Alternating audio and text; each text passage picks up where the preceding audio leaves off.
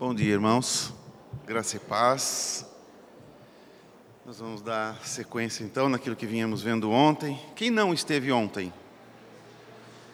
Vou dar uma recapitulada rápida aqui para vocês. Ontem nós falávamos do pacto das obras e do pacto da graça. Hoje nós vamos ver as alianças da graça. Mas ontem eu dizia que nós vamos chamar de pacto o grande guarda-chuva da graça. E nós vamos chamar de aliança aquelas alianças que foram feitas dentro do pacto da graça, tá? Mas pacto e aliança é a mesma coisa.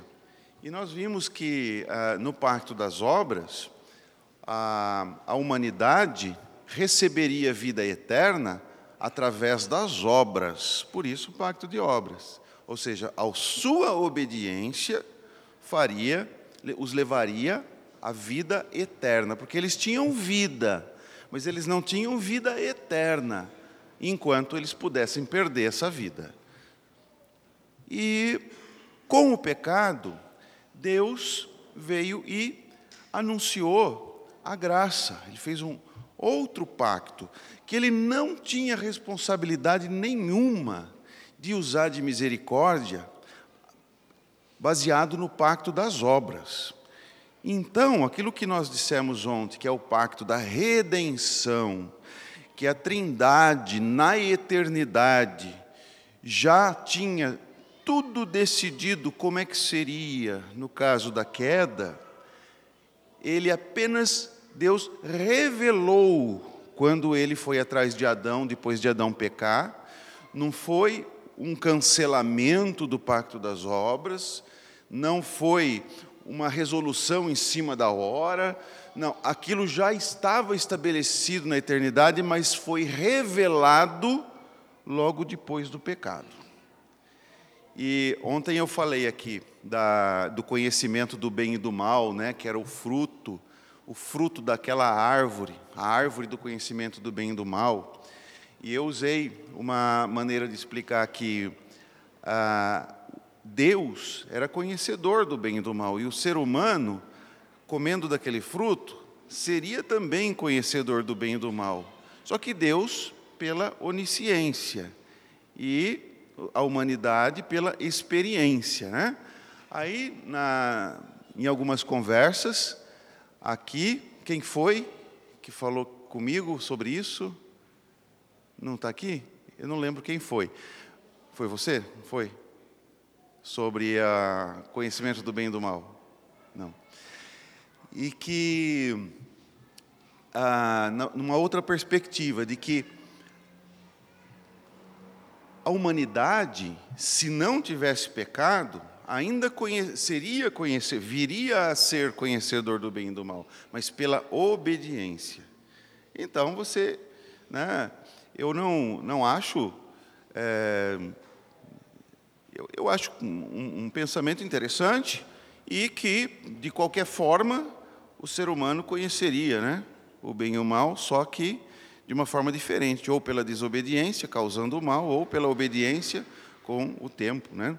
Também parece ser bastante coerente. E conversando com o reverendo Bruno também, ele trouxe ah, algo que eu, eu já, já falei também sobre isso, mas não aqui, né? Então eu queria afirmar que também é, é importante a gente ressaltar que quando o ser humano disse eu vou comer esse fruto, na verdade ele já decidiu independência de Deus.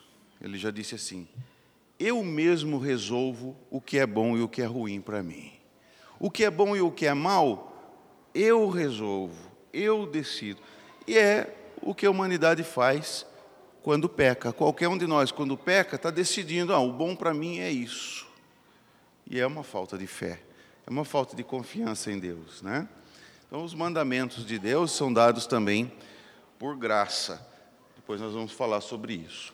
Então, o pacto da graça é aquele momento que foi feito naquele momento em que o homem pecou, Deus foi atrás do homem, questionou o que ele fez. Deus também falou com a serpente, anunciou ali o evangelho, quando ele disse que um descendente da mulher pisaria a cabeça da serpente. E depois Deus faz roupas de peles para os seres humanos. Eles tinham feito vestimentas de folhas, que não foi suficiente. Eles perceberam que estava nus, é, mas quando Deus veio até eles, eles se esconderam. Eles perceberam que aquela não era uma maneira satisfatória de resolver o seu problema. A maneira satisfatória que Deus revelou, que foi a sua graça, é que não é que os pecados seriam cancelados, não é que ele faria uma anistia, mas ele cumpriria a justiça e ele jamais voltaria atrás no pacto das obras, porém, a graça de Deus está em prover alguém que morre no lugar para que vivamos. Então, esse descendente da mulher que é essa pessoa. Muito bem. E aí então nós ficamos de estudar as revelações da graça por meio das alianças do Antigo Testamento. E assim, a primeira aliança, é, a aliança do começo, né, foi aquela que é, ele disse então em Gênesis 3,15, que nós vimos ontem, porém inimizade entre ti e a mulher, entre a tua descendência e o seu descendente, este, o descendente da mulher, te ferirá a cabeça, e tu, serpente, lhe ferirás o calcanhar. Então é uma briga entre a serpente e o descendente da mulher. E isso, é, aqui foi anunciada a graça, aqui foi anunciado o evangelho, pela primeira vez. Tá? Interessante quando ele fala de uma descendência da serpente também, ele não está falando das serpentezinhas, mas de uma humanidade, uma parte da humanidade influenciada pela serpente, que tem os, o pensamento da serpente, que tem o, o, os valores do diabo. Né? E aí você vai ter, logo na sequência, você vai ter a, tem a morte de Abel, o assassinato de Abel por Caim, mas também depois nós temos as genealogias. E as genealogias são coisas chatas de ler na Bíblia, mas elas têm uma função muito importante, cada uma das genealogias. Tá? E a genealogia que aparece ali é a genealogia de Caim e a genealogia é, de Adão por meio de Sete, que foi colocado no lugar de Abel. Então nós temos, pela própria estrutura literária do livro de Gênesis, que a descendência da serpente estava representada pela descendência de Caim, e a descendência de Adão, né, ou da mulher, estava representada por Sete. E aí, quando chega no sétimo, a partir de Caim, Lameque, homem perverso. Tinha duas mulheres, ele falava assim: que Deus falou para Caim, né? Você vai ser vingado sete vezes. Lameque falou assim: Caim sete vezes, Lameque setenta vezes sete. Duas vezes setenta vezes sete aparece na Bíblia. Lameque falando das setenta vezes sete da vingança e Jesus falando setenta vezes sete do perdão. E Lameque ele diz assim: se alguém me pisar no pé, eu vou lá e mato ele. Por isso que vem aquela lei, olho por olho, dente por dente, para não haver abuso. Né? Mas o olho por olho, dente por dente era para ser executado pelo juiz, não pelas próprias mãos da pessoa. Então Jesus ele, ele fala sobre isso depois, mas ele fala é, do, a partir do uso que as pessoas estavam fazendo. Né? Mas tudo bem. Então, sétimo depois de Caim, um homem perverso, um homem mau, vingativo. Na linhagem de Sete, né? o sétimo depois de Adão, sétimo depois de Adão pela linhagem de Caim, o sétimo depois de Adão pela linhagem de Sete, Enoque. Enoque andou com Deus e Deus o tomou para si. Isso foi o exemplo, né? na genealogia, ele para no sétimo e dá um exemplo de como é que estava aquela geração. Aquilo era a descendência da serpente, a descendência da mulher, que ia né, justamente é, visando chegar em Jesus Cristo. E depois do dilúvio continua, né, porque é, Cã é amaldiçoado, Sem, de onde vêm os semitas, é abençoado, e Jafé habita nas suas tendas. Né? Então nós temos ali, depois do dilúvio, mais uma vez, a indicação dessas duas linhagens que sempre vão estar em atrito. E hoje nós podemos classificar como o mundo e a igreja. nunca vai haver esse acordo. Né? Nunca vai haver esse acordo. Mas, em última instância, o descendente da mulher é Jesus Cristo. E é dessa linhagem aqueles que estão em Jesus Cristo. É? Então, aqui nós temos a aliança do começo, que nós já tratamos ontem, porque ela é a inauguração né, do pacto da graça, a primeira revelação da graça. E depois disso, nós vamos ter a aliança da preservação. Preservação porque Deus se compromete em preservar o mundo. Então, você vê ali, ó, um versículo, né, o, o 9 e 11. Se for escolher um versículo, seria esse. Estabeleço a minha aliança convosco, não será mais destruída toda a carne por águas de dilúvio, nem mais haverá dilúvio para destruir a terra. Então aqui é a preservação, porque Deus preserva o ambiente, Deus preserva o cenário, Deus preserva a humanidade e o juízo, que o dilúvio demonstrou bem o que nós merecemos, a humanidade merece, o juízo final tudo está preservado para esse juízo no final de toda a era da redenção. Tá? Como uma coisa muito importante que eu disse ontem foi que graça não começa no Novo Testamento, graça começa em Gênesis 3. Então, texto de Gênesis 9, de 8 a 17.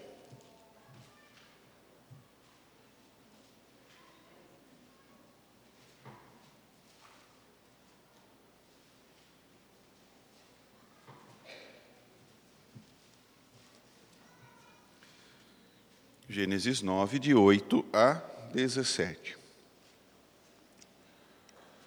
Ele diz: Disse também Deus a Noé e a seus filhos: Eis que estabeleço a minha aliança convosco e com a vossa descendência, e com todos os seres viventes que estão convosco, tanto as aves, os animais domésticos, os animais selváticos que saíram da arca, como todos os animais da terra.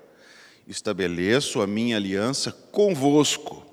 Não será mais destruída toda a carne por águas de dilúvio, nem mais haverá dilúvio para destruir a terra, disse Deus. Este é o sinal da minha aliança que faço entre mim e vós, e entre todos os seres viventes que estão convosco para perpétuas gerações. Porém, nas nuvens o meu arco será por sinal da aliança entre mim e a terra. Sucederá que, quando eu trouxer nuvens sobre a terra e nelas aparecer o arco, então me lembrarei da minha aliança firmada entre mim e vós, e todos os seres viventes de toda a carne, e as águas não mais se tornarão em dilúvio para destruir toda a carne. Os anos, desculpa, o arco estará nas nuvens, vê-lo-ei e me lembrarei da aliança eterna entre Deus e todos os seres viventes de toda a carne que há sobre a terra. Disse Deus a Noé: este é o sinal da aliança estabelecida entre mim e toda a carne sobre a terra. Nós encontramos mais uma manifestação da graça de Deus aqui. Nós encontramos uma aliança que não é apenas entre Deus e Noé e seus filhos, mas também com toda a criação é uma aliança um pouco diferente, tanto essa quanto a da lei. Essa aliança, nela Deus se compromete a não mais destruir toda a terra e os seres viventes com dilúvio, com águas de dilúvio. O juízo vem, quer dizer, Deus estabeleceu que haveria um dilúvio porque a maldade foi crescendo. É? A maldade foi crescendo. Aquelas duas linhagens que vinham caminhando separadamente, chegou uma hora que elas se encontraram. E os filhos de Deus, que eram do lado da descendência da mulher, se apaixonaram pelas filhas dos homens, que era da descendência de Caim. E aí quem que influenciou quem? Foi um namoro missionário para trazer para. Não, foi não. Eles foram se tornando maus como os outros. Tá? Existe um pensamento, esse pensamento não é novo, de que os filhos de Deus eram anjos, mas não existe nada no contexto que indique isso. O contexto ele vai trabalhar, tem duas linhagens.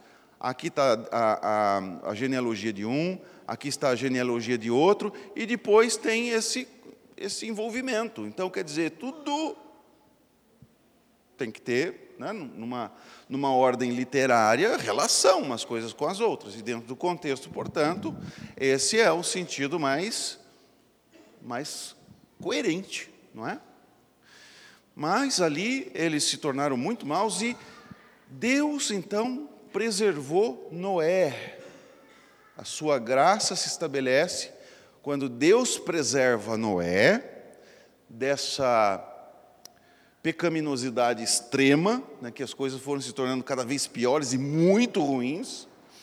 E Deus então usa Noé para preservar a humanidade, Noé e seus filhos. E então a graça de Deus vem aí, ele preserva os animais e tudo, como se depois do dilúvio houvesse então uma nova terra. Tudo isso é uma figura do que vai haver. Aquele não foi o, ju, o juízo final, porque nem o descendente da mulher ainda chegou. Tem uma descendência, né, da qual vem o Cristo, mas o Cristo mesmo não tinha vindo ainda, e Deus não vai anular a sua palavra, então ele preserva a família, e ele depois é, faz com que a humanidade continue, mas ela já teve ali um prenúncio do que merece, e isso com essa aliança, ele mantém a preservação de toda a criação e da humanidade para o cumprimento tanto da redenção quanto posteriormente de um juízo para aqueles que estiverem fora de Jesus Cristo. Então aqui é uma segunda aliança embora obviamente todos nós somos descendentes de Noé, toda a humanidade existente é descendente não apenas de Adão, mas também de Noé, é, não é essa palavra que ele traz aqui. Ele traz uma palavra sobre um descendente da mulher, um descendente de Abraão, um descendente de Davi. Mas aqui ele não fala especificamente da descendência ou de um descendente para Noé, não é? Ele faz uma aliança com Noé, seus filhos, mas também com toda a criação. Então, é um, um, uma aliança de preservação, preservação da criação. Né? O mundo preservado para o juízo final, dando essa figura né, do, do futuro, bem como a nova terra depois do juízo. Então, essa foi a aliança da preservação. Agora, nós entramos em aspectos mais profundos aqui, que nós vamos encontrar é, muito disto, desta aliança, nos evangelhos, né, no Novo Testamento, que é a aliança da promessa, porque basicamente foi isso que Deus fez com Abraão. É, Deus faz a aliança da promessa. E aqui, ó, eu, eu escolhi esses versículos que resumem bem o conteúdo. De ti farei uma grande nação, e te abençoarei, e te engrandecerei o nome, se tu uma bênção. Abençoarei os que te abençoarem, e amaldiçoarei os que te amaldiçoarem. Em ti serão benditas todas as famílias da terra. Nós temos três aspectos aqui a descendência, a bênção, né? e nós temos ah, dentro da. Deixa eu abrir aqui minha Bíblia.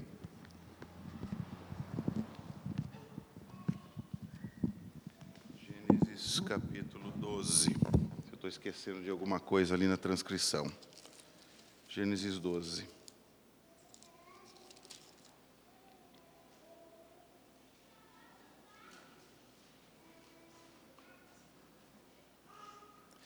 É, Deus fala, é, ali eu tenho versículos, de ti farei uma grande nação, é o versículo 2. O versículo 1, um, ele fala, sai da tua terra, tua parentela, e vai para a terra que eu te mostrarei. Então, esse versículo não está ali. Então, nós temos ali a terra, nós temos ali a descendência, e nós temos ali uma bênção. Uma bênção que se estende para todos a partir de Abraão. Tá bom? Então nós temos isto.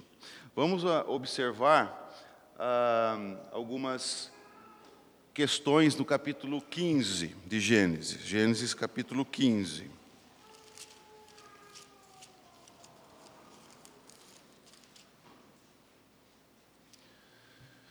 Gênesis 15, de 12 a 21. Agora, ele vai fazer referência àquela primeira imagem que eu coloquei quando falávamos da definição de estabelecer uma aliança. Os animais cortados e tal. Né? Aí, pôs, uh, ao pôr do sol, caiu profundo sono sobre Abraão, e grande pavor e cerradas trevas o acometeram. Então lhe foi dito: Sabe com certeza que a tua posteridade será peregrina em terra alheia e será reduzida à escravidão e será afligida por quatrocentos anos. Ele está profetizando sobre o tempo no Egito. Mas também eu julgarei a gente que tem de sujeitar-se, e depois sairão com grandes riquezas, e tu irás para os teus pais em paz. Serás sepultado em ditosa velhice. Na quarta geração tornarão para aqui, porque não se encheu ainda a medida da iniquidade dos amorreus. E sucedeu que, posto o sol, houve densas trevas, eis um fogareiro fumegante e uma tocha de fogo que passou entre aqueles pedaços. Naquele mesmo dia, fez o Senhor aliança com Abraão, dizendo: A tua descendência darei esta terra, desde o rio Egito até o grande rio Eufrates. Aí ele continua, até aqui está bom. Né? Ele fala dos povos que habitavam aquelas terras, eram as terras que Deus havia dado para Abraão. E o capítulo 17, ele também faz, é, dá uma palavra, e essa aliança que ele faz com Abraão, ele repete, ele repete essa aliança a Isaac, a Jacó. E no capítulo 17, 9 a 14, né, nós temos aqui a instituição da circuncisão. Vejamos. Disse mais Deus a Abraão: Guardarás a minha aliança, tu e a tua descendência, no decurso das suas gerações. Esta é a minha aliança, que guardareis entre mim e vós, e a tua descendência no, de, no tua descendência. Todo macho entre vós será circuncidado. Circuncidareis a carne do vosso prepúcio. Será isso por sinal de aliança entre mim e vós. O que tem oito dias será circuncidado entre vós. Todo macho nas vossas gerações, tanto escravo nascido em casa, como comprado a qualquer estrangeiro que não for da tua estirpe. Com efeito, será circuncidado o nascido em tua casa e o comprado por teu dinheiro. A minha aliança estará na vossa carne, e será aliança perpétua. O incircunciso, que não for circuncidado na carne do prepúcio, essa vida será eliminada do seu povo, quebrou a minha aliança. Então veja que é uma aliança. Eu coloquei ali um bebê para representar né, como uma figura, uma imagem, essa aliança, porque ele faz essa aliança e fala que a circuncisão ocorreria no oitavo dia de vida dos meninos. E isso aconteceria também com todos aqueles que pertencessem a Abraão, com escravos, com filhos dos escravos. Tá? Então, tudo aquilo que pertence a Abraão, tudo aquilo que está debaixo da, do governo de Abraão, pertence a ele. Então, está debaixo de uma aliança, pelo menos no seu estado visível. Essa aliança que é ampliada né, numa dispensação onde a graça vai se tornar mais evidente do que antes. E aí, então, nós temos aqueles mesmos compromissos que a, a Moisés fala para os israelitas, né? você vai ensinar, não importa se estiver em casa sentado, se estiver andando pelo caminho, onde você estiver, você vai inculcar essa palavra às suas crianças e tal. Então, quer dizer, que existia uma responsabilidade, Deus assumia um compromisso com essas crianças, mas os pais também tinham um compromisso com essas crianças, torná-los praticantes da lei de Deus, ou da religião judaica, né? No seu sentido bíblico. E tudo isso é repetido também, né? Quando Pedro fala assim: a promessa é para vós e para vossos filhos. Também quando Paulo diz assim: é, de outra forma os vossos filhos seriam impuros, porém agora são santos. Então a, a mesma ideia, né? De que é, estava aqui com Abraão. Nós temos em, em Gálatas também uma orientação de que né? Aqueles que estão em Cristo é que são filhos de Abraão, não necessariamente os judeus. Não por ser judeu segundo a carne, mas por estar em Cristo é filho de Abraão. Então essa aliança com Abraão, ela vai se cumprir, vai se cumprindo até chegar no seu estágio em Jesus Cristo.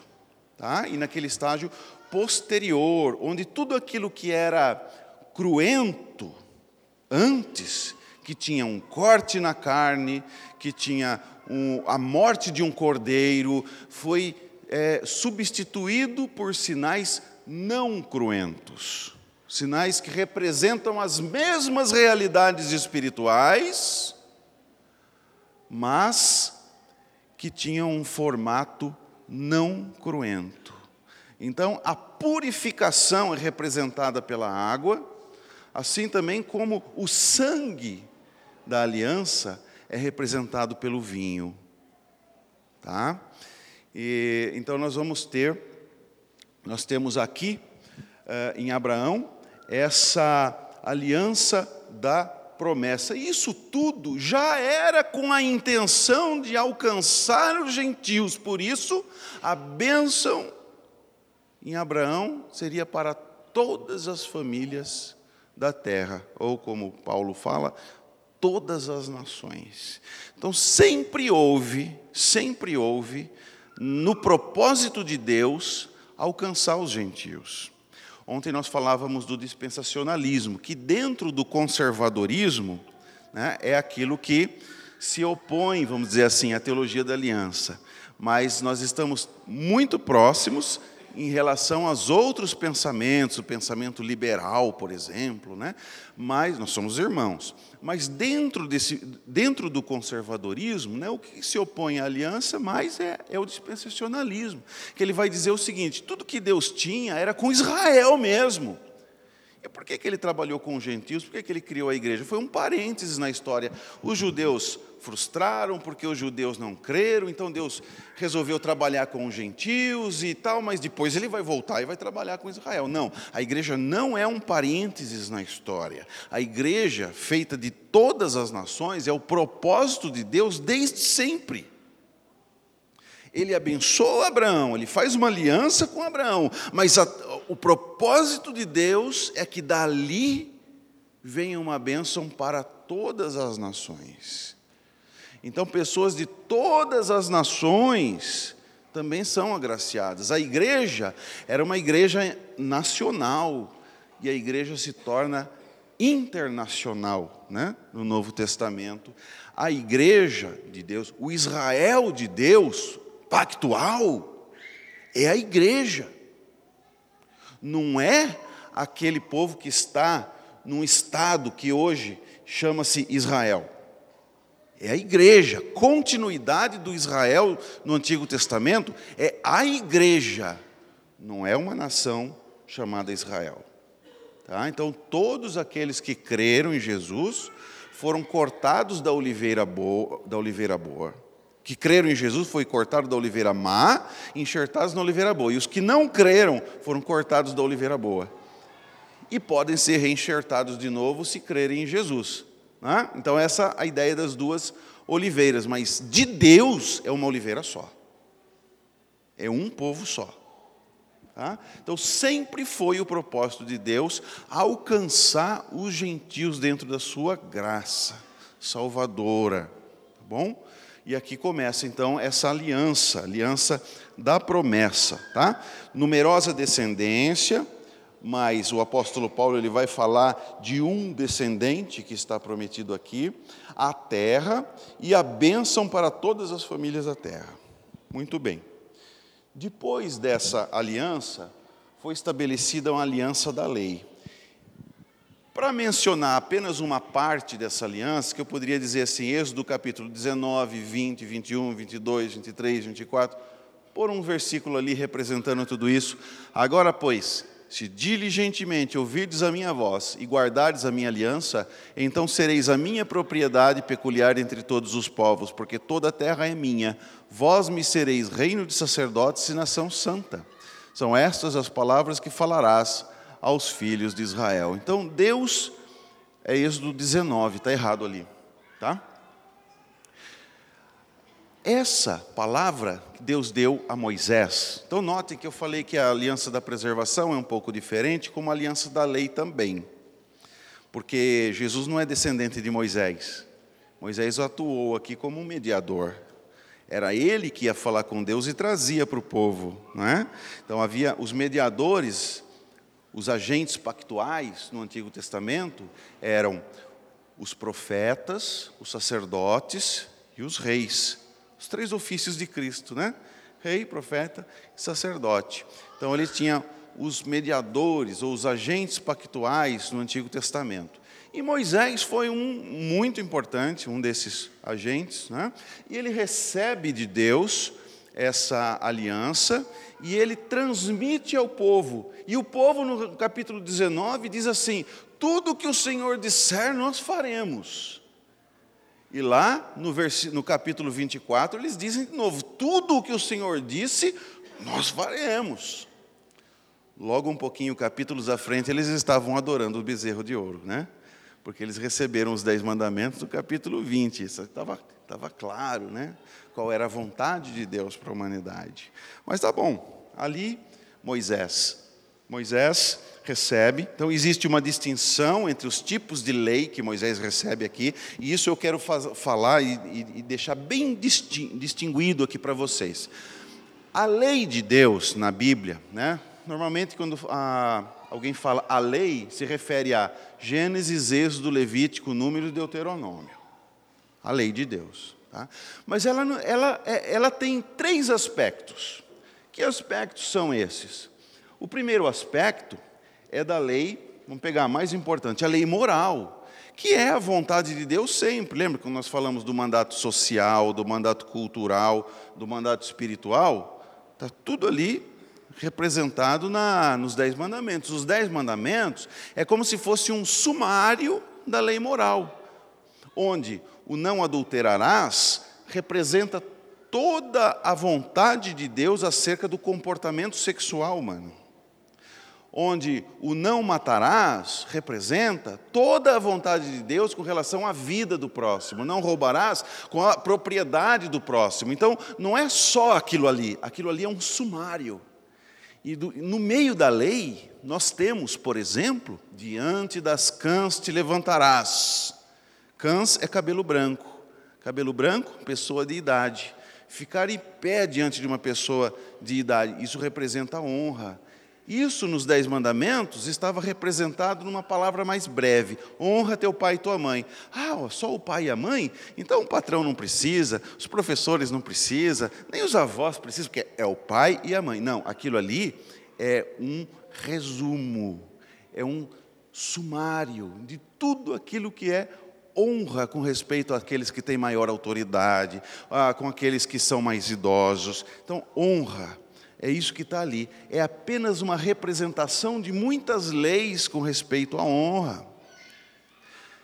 Então, os Dez Mandamentos são um sumário de toda a lei moral. E para resumir ainda mais, as duas tábuas da lei, as leis relacionadas a Deus e as leis relacionadas ao próximo, é resumida em amar a Deus com toda a nossa força, entendimento, e amar o próximo como a nós mesmos. Que são coisas que não foi Jesus que disse pela primeira vez. Amar ao próximo como a nós mesmos está em Levítico 19.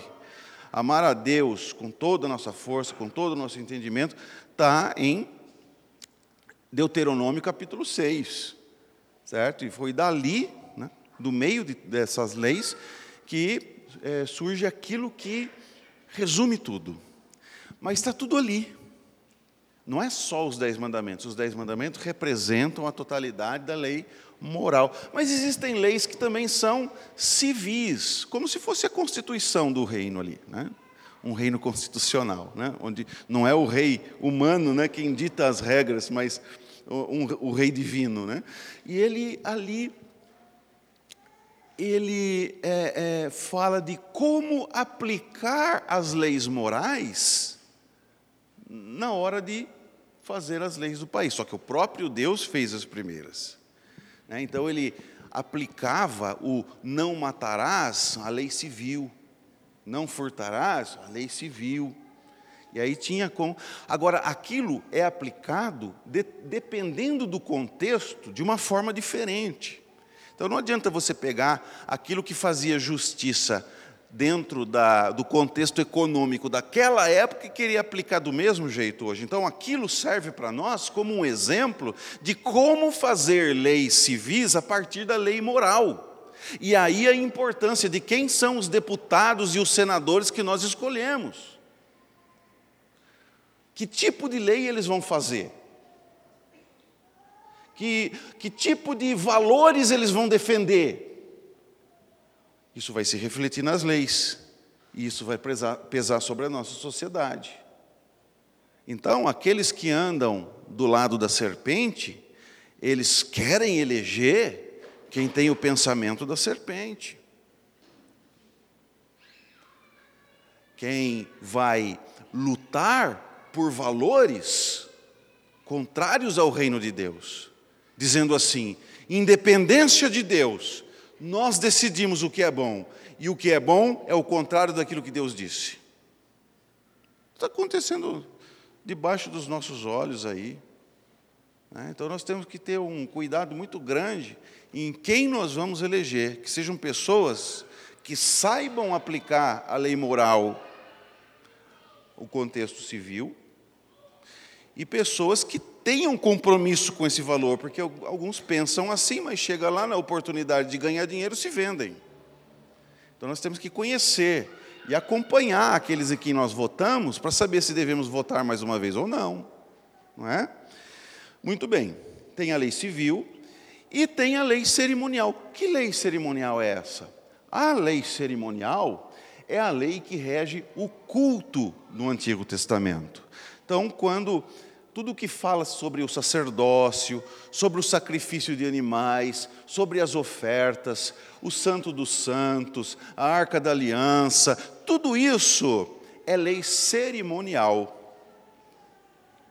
E isso não tem mais vigor hoje, uma vez que Cristo já cumpriu, porque toda a lei cerimonial apontava para a obra de Jesus, para a pessoa de Jesus, o próprio templo ou tabernáculo apontava para a carne de Jesus, porque como a oração de Salomão, disse, de, ora, eh, Salomão disse na sua oração, né?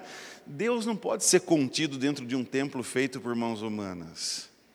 Mas então, aí dos céus, ouve as orações que foram feitas nesse lugar, ou voltadas para cá, e atende, e perdoa, porque o templo representava a presença de Deus no meio do povo, e presença é uma coisa fundamental dentro das alianças que Deus faz, que Deus se compromete em estar presente.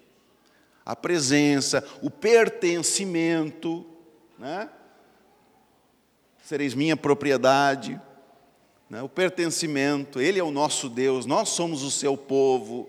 E a presença, então o templo era algo pactual, representava a presença de Deus no meio de um povo pactual. Agora, o templo não podia conter a presença de Deus, mas quem é o verdadeiro templo? É Jesus. Porque nele habita corporalmente toda a plenitude da divindade. Ninguém pode dizer que ah, nesse templo não cabe, naquele templo de Jerusalém, não, Deus não é contido naquele templo, muito menos no, no, no corpo de um homem, não.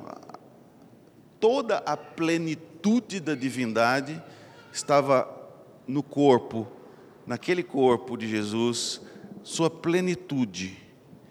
Ele é o verdadeiro templo de Deus. Por isso que ele disse assim: nem neste monte, nem naquele, mas chegou a hora em que os verdadeiros adoradores, os verdadeiros e não os falsos, vão adorar em espírito e em verdade. Em verdade, ele dizendo, não mais através de figuras, mas através daquilo que é real, que já chegou, que está entre nós. Sou eu, né, que ele dizia para aquela mulher. Então agora é através todas as pessoas que se reúnem somente podem chegar na presença de Deus através de Jesus. A igreja somente chega na presença de Deus porque o faz em nome do Senhor Jesus. Não há outra possibilidade de chegar a Deus, mas também não importa o lugar, porque o lugar representava uma unicidade. E essa unicidade é a pessoa de Jesus. Então o templo representava isso. As leis cerimoniais, os sacrifícios de animais, como desde o jardim do Éden, apontavam para o sacrifício de Jesus na cruz. Todos aqueles cerimoniais apontavam para Jesus. Por isso, já agora que ele cravou na cruz, todos aqueles preceitos, aquelas ordenanças, né, nós não estamos mais sujeitos a ela. Por isso ninguém pode julgar vocês por causa de festas, de bebidas, de comidas, porque tudo isso foi cumprido em Jesus Cristo. É? Em Colossenses diz aí. Então a lei cerimonial, ela apontava para a obra de Jesus. Por isso, a lei é uma aliança de graça. Como assim? Porque parece que né, fica uma coisa estranha. Parece que aqui eles, iam, eles eram salvos pelas obras, se cumprisse a lei. Não, não é nada disso. Como que a graça de Deus se manifesta na lei cerimonial? Da mesma forma como no jardim do Éden. Alguém morre porque você não morre porque alguém morre no seu lugar. E aquele animal com que Deus fez as roupas de pele para Adão e Eva representava Jesus. Alguém morreu por isso que vocês não vão morrer agora. Vai, vai ter nascimento, com dores, mas vai ter nascimento. Vai ter comida, um trabalho árduo, mas vai ter comida. Mas vai chegar nesse descendente. Mas então aqui está a representação, a figura do que ele vai fazer, a morte no seu lugar. E como eu disse ontem, a morte não apenas o sofrimento terrível que foi todo aquele processo, mas inclusive o abandono do Pai. Deus meu, por que me desamparaste? Aquele seria o nosso inferno. Jesus passa por nós. Então, a lei cerimonial, no caso, pegando o sacrifício né, em si, que era mais representativo da morte de Jesus, é, por que, que era graça? Porque ali ao levar o animal, ao apresentar o sacrifício, eles estavam conscientes de que eu não morro porque alguém morre. Aí a graça provê um substituto na nossa morte. Essa é a graça de Deus na lei cerimonial. E na lei moral? Bom, a lei moral, os dez mandamentos, eles refletem o mandato cultural, espiritual, social. Mas é, os dez mandamentos, mesmo depois do pecado, né, eles vão representar que nós somos sujeitos às mesmas, às mesmas regras, embora nós não consigamos praticá-las perfeitamente, todo, tudo, em todo tempo, né? mas elas são as nossas normas. Então, Deus coloca ali os dez mandamentos que expressa a graça dele, no sentido em que, olhando para os dez mandamentos, que resumem toda a lei moral, e vendo que nós somos incapazes, nós recorramos ao Salvador. Pronto, eu já estou em Jesus, e agora? O que, que eu preciso? Eu já estou em Jesus. Senhor, como, o que, que eu faço? Que meu coração foi mudado. O que, que eu faço para te honrar, para te agradecer? Como que eu devo viver agora? Olha, viver e cumprir a lei para merecer o céu, você nunca vai. Mas vamos lá.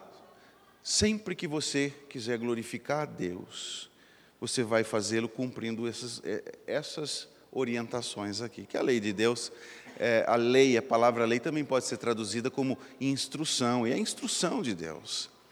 Então, nós somos instruídos antes de ter Jesus, no sentido de que nós precisamos de um Salvador que nós não conseguimos cumprir. E tendo o Salvador no salvado, nós somos, pela lei moral, instruídos naquilo que devemos viver agora, uma vez que Deus nos salvou do pecado. Porque o próprio pecado faz mal. Isso eu também disse ontem para quem não veio. Né? Nós somos salvos do próprio pecado. Não faz sentido eu dizer assim, Ai, eu fui crente a vida inteira, me neguei a esse pecado, me neguei a aquele pecado. Esse daí viveu pecado a vida inteira, agora que está na hora da morte vai se converter e vai ser salvo igual a mim? Calma, foi um privilégio você ter vivido na, na, na, santidade, porque tudo aquilo que aquele homem fez e que era extremamente prazeroso no momento, causou muito prejuízo na vida dele, no relacionamento dele, no trabalho dele, na mente dele, nos sentimentos dele, tudo. Deus nos livra do pecado, do próprio pecado, não apenas do inferno. Deus, e ele nos predestinou para sermos conformes a Jesus. Não porque ele sabia que seríamos, ele sabia que nós não seríamos, deixado a nossa própria sorte, mas ele interveio. E ele predestinou, chamou, justificou e há de glorificar todos aqueles que ele conheceu na eternidade, que ele amou, que ele se dispôs a salvar, para e com a finalidade de serem parecidos com Jesus. Em Efésios, Paulo usa outras palavras dizendo que ele elegeu para sermos santos e irrepreensíveis. Não porque ele sabia que seríamos, não. Ele sabia que nós não seríamos, mas ele interferiria e nos daria salvação para que fôssemos santos e irrepreensíveis. Então, na santificação, nós temos também a, a graça de Deus, expressa na lei moral, mostrando para nós, agora em Cristo, nunca nós vamos merecer o céu, mas nós fomos libertos, conseguimos não pecar e evitar muitos pecados.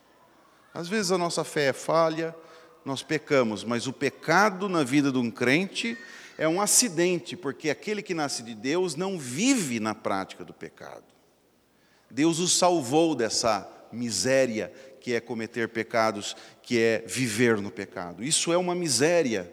Ninguém é privilegiado porque viveu a vida inteira no pecado e agora pode ser salvo em Jesus se converter no último minuto de vida. Isso não é um, um, um, privilégio. A sua vida não foi um privilégio. O privilégio foi na sua morte, mas não na sua vida inteira. E quem está em Cristo desde o começo tem o privilégio de não viver no pecado. Isso faz mal para a humanidade, porque Deus, sendo bom, o seu caráter de bondade, não nos é, contempla com leis que nos fazem mal, elas sempre nos fazem bem. Então, aqui também nós temos uma expressão da graça de Deus. Então, o, o grande pacto da graça, ele começa numa aliança no começo, ali com Adão, nós temos uma aliança da preservação com Noé, nós temos uma aliança de promessa com Abraão, e nós temos uma aliança de lei através de Moisés. E agora, falta uma. E nós vamos para 2 Samuel 7.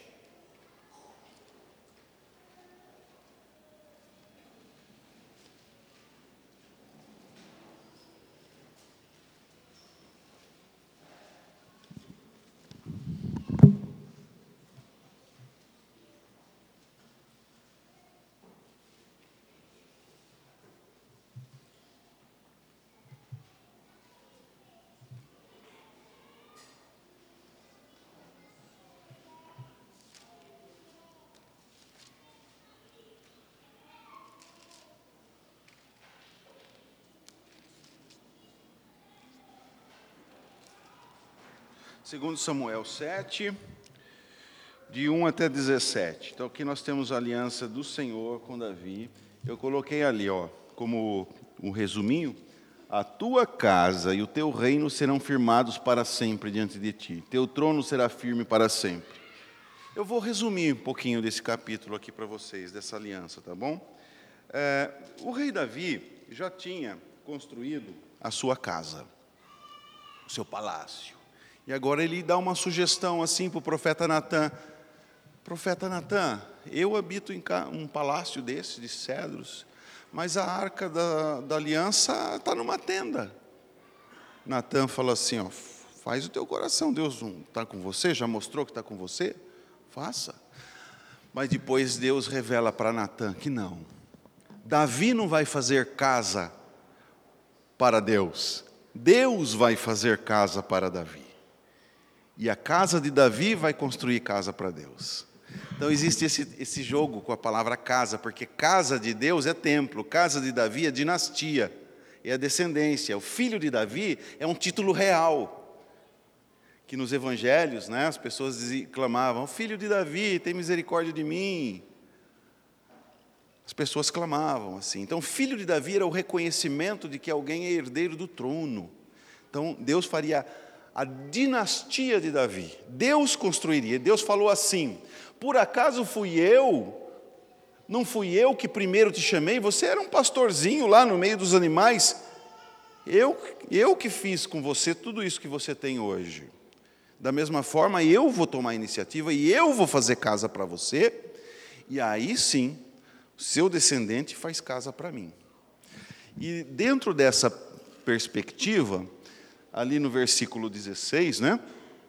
Quando ele diz assim: Uh, porém a tua casa e o teu reino serão firmados para sempre diante de ti. Teu trono será estabelecido para sempre. E então haveria um trono eterno com um descendente de Davi nesse trono. Essa aliança do reino, basicamente, tá? Essa aliança do reino. Mas tem algumas coisas muito interessantes aqui que esse trecho ele tem uma, uma parte paralela em 1 Crônicas 17. 17, de 1 a 15. Então, sem fechar esse texto, eu vou abrir em 1 Crônicas 17, você pode fazer o mesmo. Nós vamos comparar algumas coisas aqui. Crônicas é um livro que repete muitas histórias de Samuel e de reis, mas ele, a, a, maneira como ele modifica algumas coisas é um comentário, na verdade. O livro de crônicas eu estudo há uns oito, nove anos, mais ou menos já. Esse livro é fantástico. Eu sei que muita gente não gosta de ler, mas eu aprendi a gostar desse livro. Capítulo 17, versículos de 1 a 15, lá na frente ele vai dizer assim. Versículo 14: Confirmarei na minha casa e no meu reino para sempre, e o seu trono, quer dizer, o trono do seu descendente, né, será estabelecido para sempre. Confirmarei na minha casa e no meu reino. Aqui, né, no capítulo de Samuel, ele diz: porém, porém, a tua casa e o teu reino serão firmados para sempre, o teu trono será estabelecido para sempre. É de Deus ou é de Davi? Ah, é de Davi porque é de Deus, tudo bem. Mas isso tudo se cumpre em Jesus.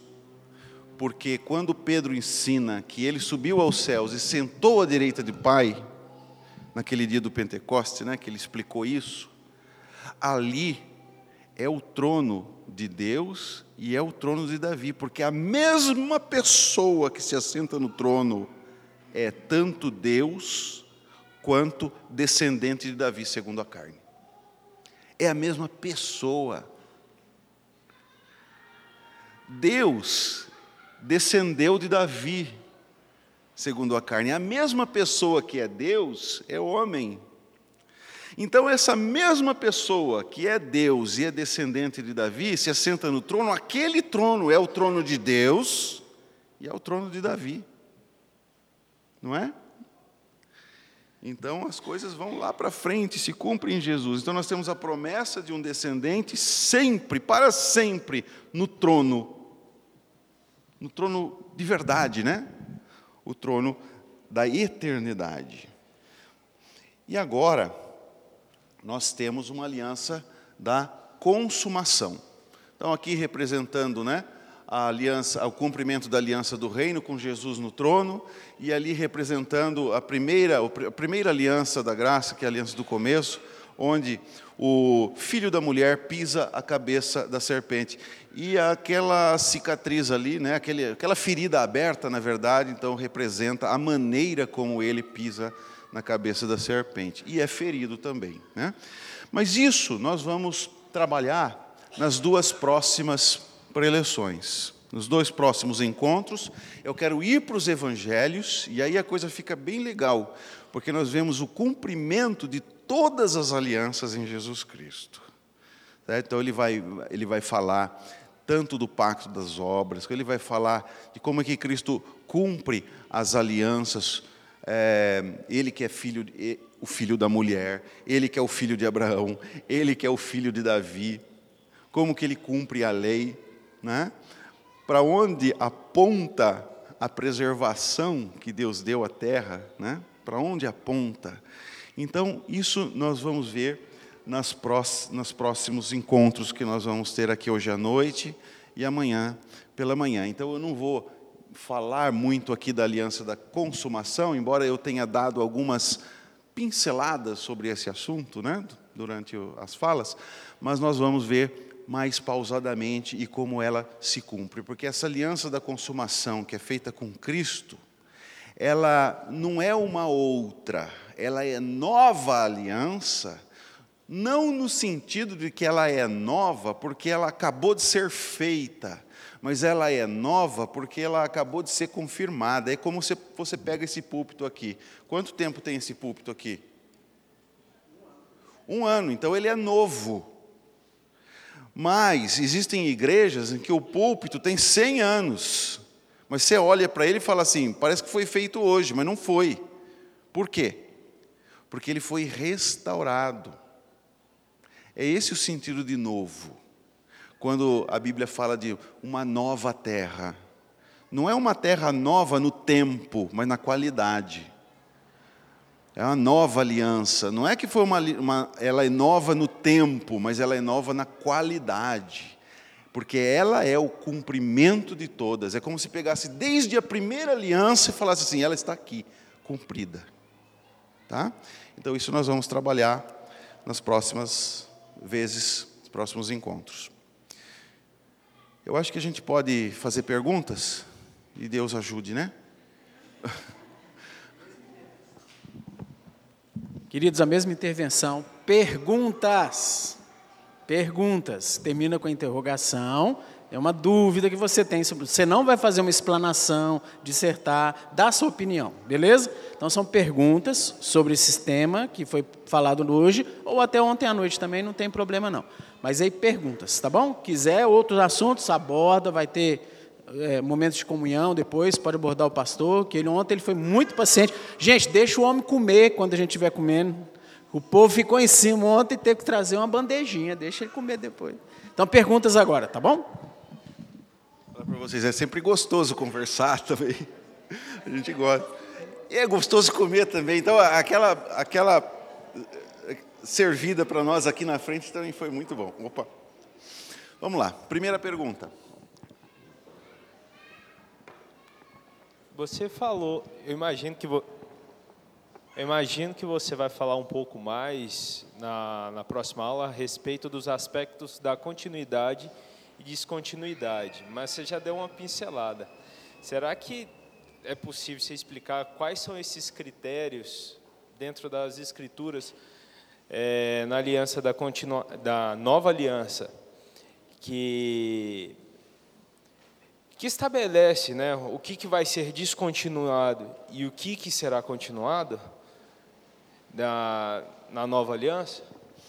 Certo. É, a gente tem muita coisa para falar, né? Não, certamente não dá para falar tudo, algumas coisas são só pinceladas mesmo. Mas esse é um detalhe que, que separa o dispensacionalismo do aliancismo. Porque o dispensacionalismo basicamente é ruptura. E na, o aliancismo não, é continuidade. Então, há maior ênfase na continuidade. Então, para o dispensacionalista, houve uma ruptura. Para dizer que alguma coisa continua, tem que falar de novo.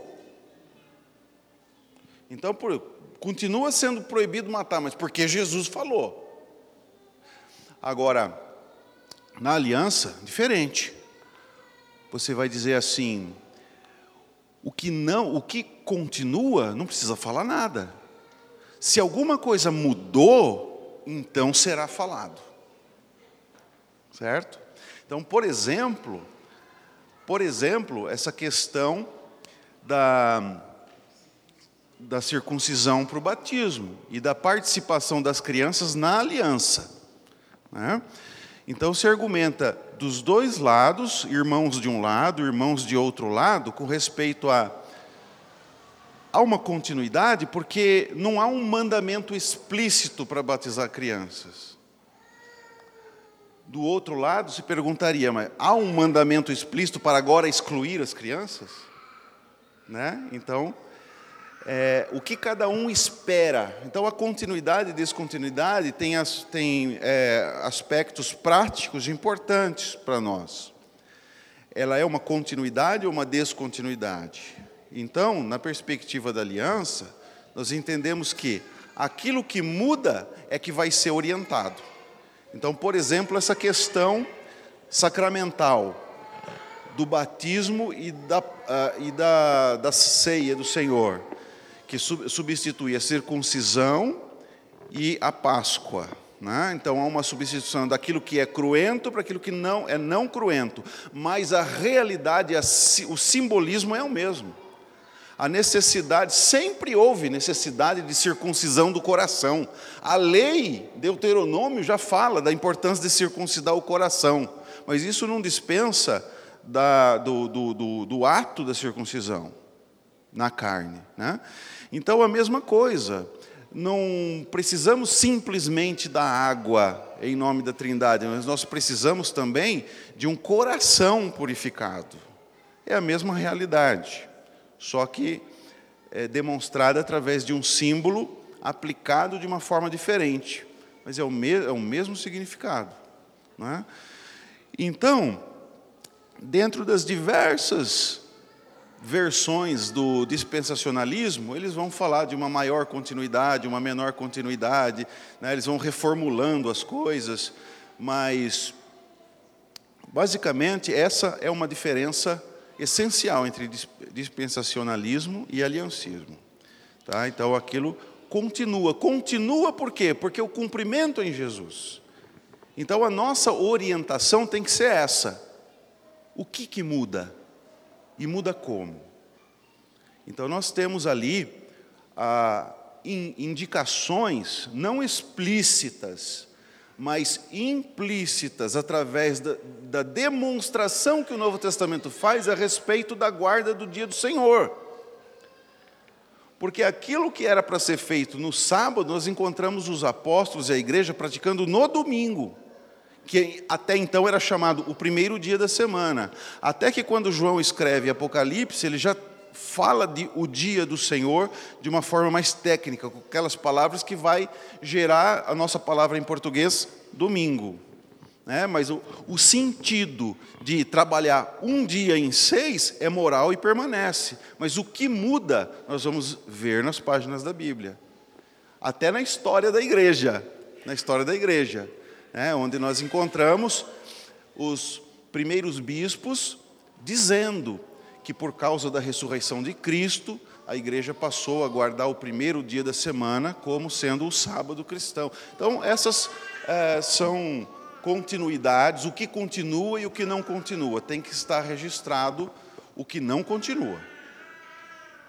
O que não se fala nada é porque continua.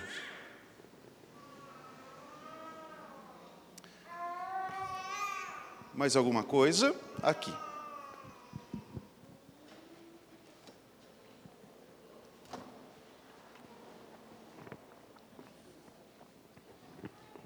É, foi ensinado que após o pecado, toda manifestação da graça não prevê nenhum ato do ser humano, né, como para merecer aquela graça. Eu pergunto o seguinte: tem um comentário na Bíblia de Genebra sobre o episódio de Noé, que ele achou graça diante do Senhor. Eu queria perguntar se o senhor concorda com esse comentário aqui, que diz assim: Noé, por causa da sua integridade, achou graça diante do Senhor. Por causa da sua Integridade. integridade? Não, eu acho que Deus, a, a graça de Deus foi em preservá-lo. Assim. Certo? É, ele achou graça diante de Deus. né? E logo depois vem o início de uma nova narrativa. É, não implicando que ele achou, eh, achou graça porque Deus olhou para ele e falou assim: ele merece. Porque já não é graça, não é? Mas Deus, isso é o sentido que Deus resolveu usar de graça para com ele. E o preservou diante daquela situação de pecado para dar continuidade. É isso que eu, que eu entendo.